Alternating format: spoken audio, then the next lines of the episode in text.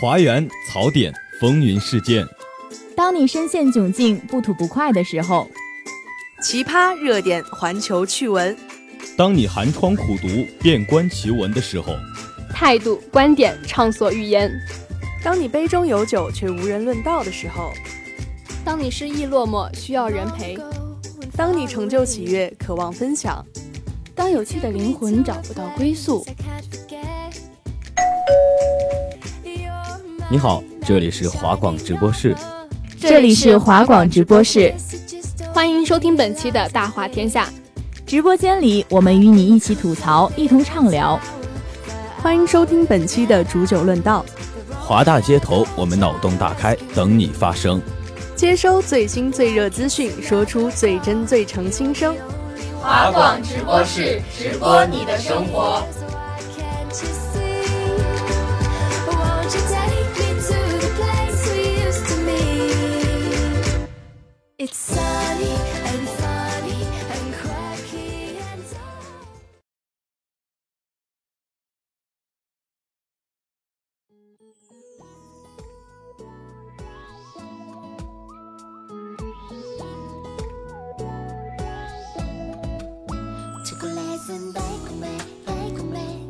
Hello，大家好，欢迎收听本期的华广直播室之大话天下，我是你们好久不见的主播小月亮，我是你们暑假前后胖若两人的主播勇勇。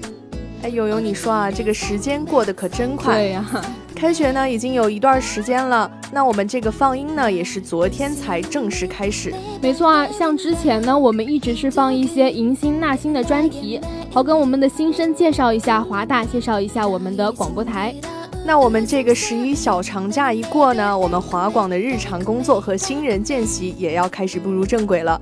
那今天大话天下的主题啊，就是来和大家聊一聊生活中那些让人哭笑不得的差异。那今天为什么我们要聊差异这个话题呢？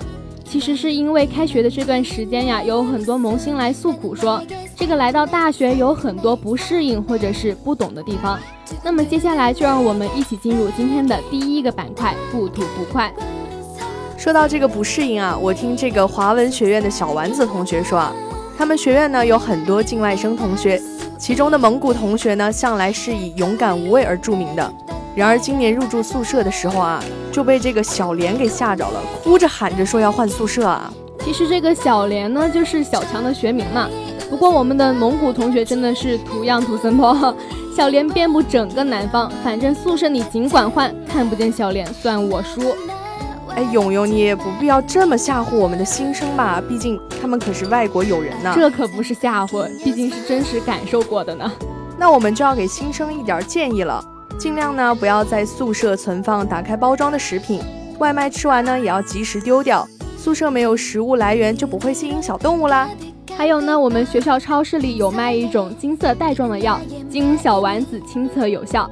这波安利给所有的新老生，不用谢我，我叫红领巾。行了行了，你已经是学姐了，哪有什么红领巾，真不要脸。不过我觉得啊，我们得跟大家解释一下，我们直播室不是重口味到新学期的第一期节目就要讲小莲，其实更有可能是之后的每一期都很重口味。哎呀，你说的可是有道理。但是我们这个安利啊，你还是尽管拿走，因为你一定会回来谢我的。那么现在十一小长假也结束了，新生结束了军训，就要开始美好的大学生活了。那么小月亮，你觉得大学和高中最不一样的地方在哪里呢？其实我觉得吧，高中生活好像就是比较单调，就是学习啊。相比之下呢，大学就丰富多了。但是同时呢，学习方面也是全凭我们的自觉了。对呀。我们上学期不是做过一期节目叫《大学生活好不好》吗？有兴趣的同学啊，可以去喜马拉雅找来听一下。听完呢，你就会知道，大学生活只有你想不到，没有我们做不到。但是除了这个学习啊，上了大学之后，你就会发现，之前高中的时候呢，是后半夜睡觉，早上五点多钟就能起床。可是现在啊，晚上还是后半夜睡觉，可是七点多起床都费劲儿。这个大概是世界上第八大未解之谜吧。无论前一天晚上立了多么坚强的 flag，第二天早上七点多钟的时候，就只能听到宿舍四个人闹钟响一遍，然后再响一遍，再一遍，直到七点半吧，才能勉强的爬下床，手忙脚乱的出门，再踩着上课铃才到教室。你看我和我室友这种小仙女啊，只有在早上出门的时候，那就会变成战士。这也可以说是非常的形象了。说到早起啊，就不得不说一下现在我们早餐的变化了。在家上学的时候呢，要么是每天有妈妈给做的一桌好吃的，要么是一日三餐按时在食堂吃饭。然而上了大学，你就会发现，早餐是什么？不存在的。不仅如此啊，用不了多久，你就会对每个食堂有自己的合理分配。你下课的教学区基本就决定了你今天要去缝隙吃还是去紫金吃。比如我现在的专业课啊，都是在一区上，所以出门我就直奔紫金。有的时候啊，就是根本忙得顾不上吃饭，所以只能点个外卖在教学区解决。不过啊，像我这种有着固执追求的人，无论是在 E 区上课还是在 F 区，最终我还是会跑到缝隙去吃饭。而且在学校附近的外卖呢，也有很大的差异。像饿了么和美团就基本上变成了手机必备 APP。而且学校附近的外卖大多比外面的更加的经济实惠，种类也更加的丰富。而且我觉得现在饿了么的新店就越来越多了，新生们真的是比我们刚上大一的时候有口福多了呢。说了这么多啊，我基本上可以断定你是一个经常叫外卖的人了，不像我这种。小穷逼，哎，对你说的其实有道理。说到底啊，其实不只是刚上大学的新生会感到生活差异环境所带来的不适应，而对于华大的一些变化呢，老生也有话要说。对啊，我们今年开学的时候就发现，在学校的各个角落里都能看到东吴物业的横幅和标志。其实学校换物业吧，我们是没有意见的。但是最近有同学就发现，校园里的小黄、小白和小陈都不见了。没错，就是我们的共享单车啊，已经被禁止进入校园了。没有共享单车啊，还是挺不方便的。比如说，我有的时候要去对山坐公交，或者是去正门坐 BRT，这段路程呢，其实都是有一点点小远的。而且现在去对山坐公交啊，真的很不方便，因为我们后门的门也给封住了，就是找不到地方从那个后门出入，真的是不知道以后坐公交车该怎么办了。虽然说这个东吴表示啊是为了方便管理，这个其实我们也都能理解。毕竟现在社会上共享单车这个占道的乱象啊确实存在。但是我还是想要忍不住的吐槽一下，因为华大的共享单车停放一直都是比较合理的，也不能这么因噎废食。除了单车呢，还有一个槽点就是我们的校园网。从开学到现在，有很多同学都表示说 HQU 经常崩。经常有一小段时间就会自动断网，或者是极慢无比。对于我们这种网虫来说呢，简直就是巨大的灾难。当然了，连月的小伙伴们还是一如既往的没有 HQU 可以用，都装了宽带。那我觉得这个像连院住的我们的赵燕学姐啊，我们可以问问她这个宽带到底怎么装。对啊，我也很想知道，想装一个宽带来缓解一下我经常连不上 HQU 的愤懑的情怀。但是不管怎么说啊，毕竟这个东吴刚刚接手我们华大的热情还是有的。至少以前我从来都不知道咱们学校的物业叫啥。哎，这个我还是知道的。毕竟在我们学校里到处走的那个洒水车啊，上面就写着丹田物业几个大字嘛。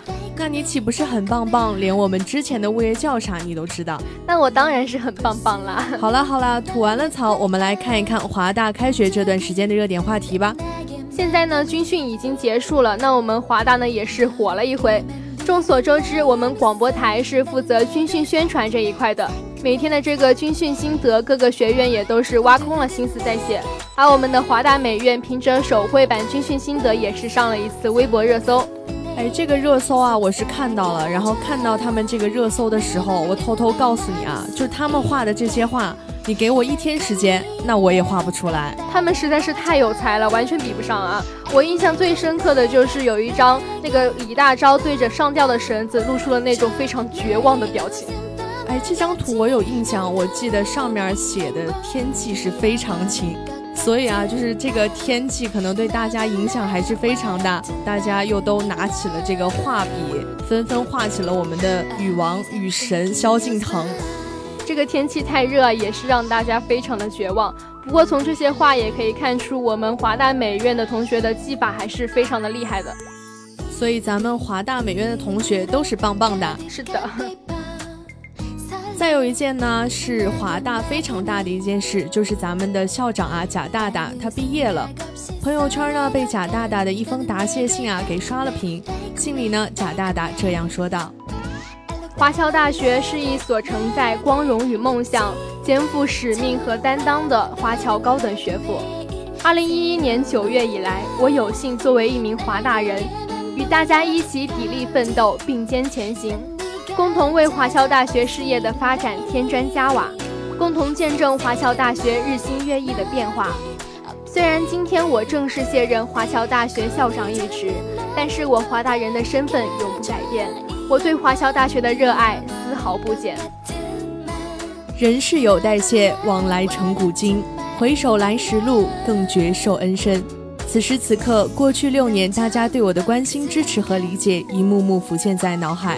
我心中唯一想表达的，只有感谢。道不尽的感激，讲不出的再见。祝福所有人，祝福华侨大学的明天更美好。贾大大的感谢信呢，也是感动了很多华大的学子。这六年来，贾大大的努力，我们也是可以看见的。华大在全国的知名度也是提升了不少。就近几年来看呢，咱们华侨大学也是进入了中国高校排行榜的前一百名，而且也进入了像英国《泰晤士报》这样子比较权威机构评选的全球高校的前一千名。所以咱们华侨大学的进步呢，大家都是有目共睹的。而且我们也希望呢，咱们华侨大学以后能够越来越好。那么最后一件要提一下，厦门的地铁已经开始试运营了。我们很多同学也都收到了体验乘坐的邀请，比如我们的机务杨一晨同学吧。那咱们这个机务杨一晨同学啊，对各种交通出行方式呢，就是比较了解，所以你现在走出校门去 BRT 的车站，有可能还能看到我们一晨同学的采访视频。现在的厦门地铁一号线呢，还有很多富有闽南特色的主题车厢，听说市民还可以在地铁上体验中秋薄饼的活动呢。你这样一说啊，这个让我去乘坐这个厦门地铁的欲望，也就是越来越强了。我也想要在地铁上看海呀，而且以后月月跟我去岛内浪也会更加方便了呢。谁要跟你一起去浪？你还是跟着你的男朋友去浪吧。那好，今天的不吐不快就先跟大家分享这么多。接下来让我们进入今天的第二个板块——奇葩天下事。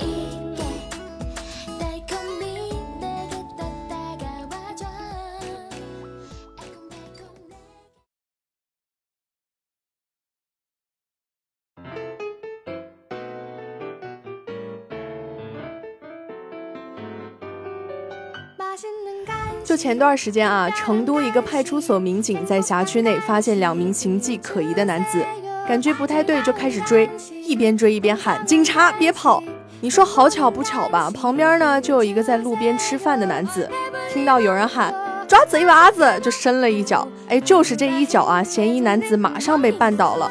最终呢，两名嫌疑犯都被警察叔叔所制服了。这真的就是六六六六六六六，打的一手好辅助。这还真的是不能小看我们的吃瓜群众啊！有这么一群可爱的热心网友呢，就表示纷纷要站出来为小哥哥疯狂打电话。那么这位小哥呢，真的是要被改口称为吃瓜侠了。好，欢迎大家收听我们的华广有嘻哈，哟哟哟！我说吃瓜，你说侠，吃瓜侠，吃瓜侠，我觉得 OK，我觉得不行。永永真的非常严格。那好，那我们还是继续往下看好不好？还是前段时间呢，西安的一家酒店老板和入住的客人打起来了，而且争执的原因也是非常的难得一见。据说是小李四人在这家酒店开了一间房，没想到呢晚上其中一个女娃被枕头里的东西给扎了屁股，结果打开枕头一看，里边有个刺猬。小李说，当时他们发现这个不速之客之后呢，找来酒店老板说事儿，没想到双方为这个事情是大打出手。停车停车，快放我下车，这不是去幼儿园的车。开，往城市边缘开，今天谁都别想下车。哎呀，你们这些人每天脑子里想的都是些什么啊？我脑子里都是你呀！咦，真恶心！可是我脑子里想的都不是你啊，我每天想的都是如何变成世界首富。嘤嘤嘤！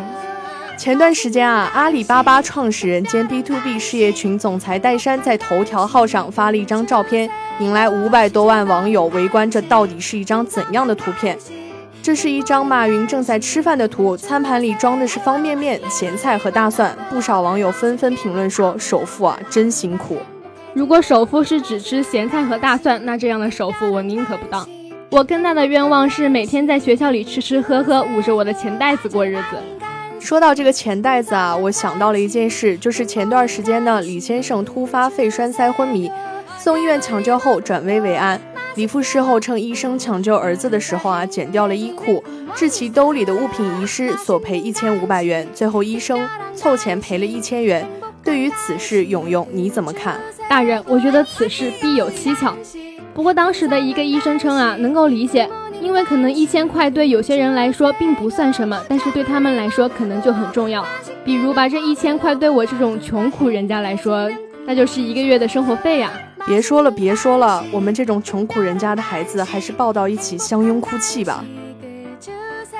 好了，今天还是不跟大家继续开车了，我们的车已经开到终点站了，请各位乘客带好自己的随身物品，准备下车。